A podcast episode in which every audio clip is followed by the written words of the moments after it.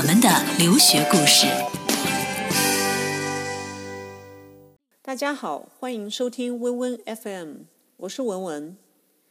我们在谈恋爱的时候会遇到一见钟情，其实，在交朋友的过程中也会遇到一见钟情。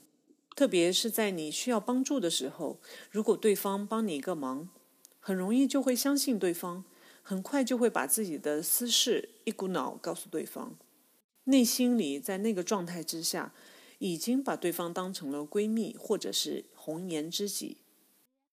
但是事实上，对方是不是你想象的那个人，或者他生活当中的另外一面是什么样子呢？我们并不知道。同样的事情在学校的小组讨论中也会发生。今天和一位学 marketing 的同学就聊到类似的事情。他有一个同学，平时在课堂上很会表现，经常和老师有一些互动。下课后大家有不懂的问题，他也会积极的解答给大家听。大家听得似懂非懂。上了半个学期之后，他已然成为了大家公认的学霸。但是在第一学期的考试当中，他的成绩却出乎意料的低于大家的平均水平。这件事让这个同学非常的惊讶，而且百思不得其解。所以今天文文就用一件工作当中的事情给大家做一个简单的解答。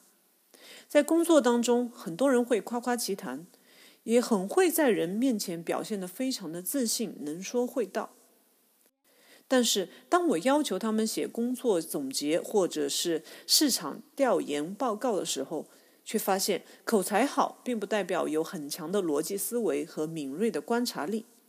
相反，很多平时并不善言谈的同事，在这样的书面报告里，反而能够看到一些容易忽略的细节，以及一些解决问题的关键点。文文今天想强调的是。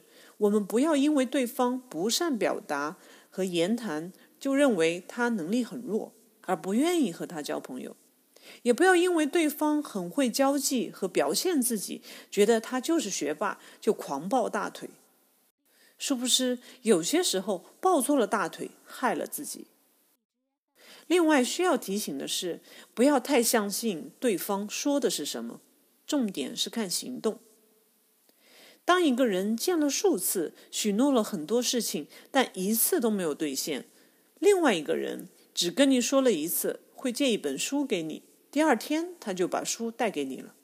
你觉得你更愿意相信谁呢？希望大家不要人云亦云，而是通过自己建立独立的判断能力、观察和实际的互动来了解一个人，最终能够交到值得交往的朋友。所以今天文文送给大家的是“观察”两个字。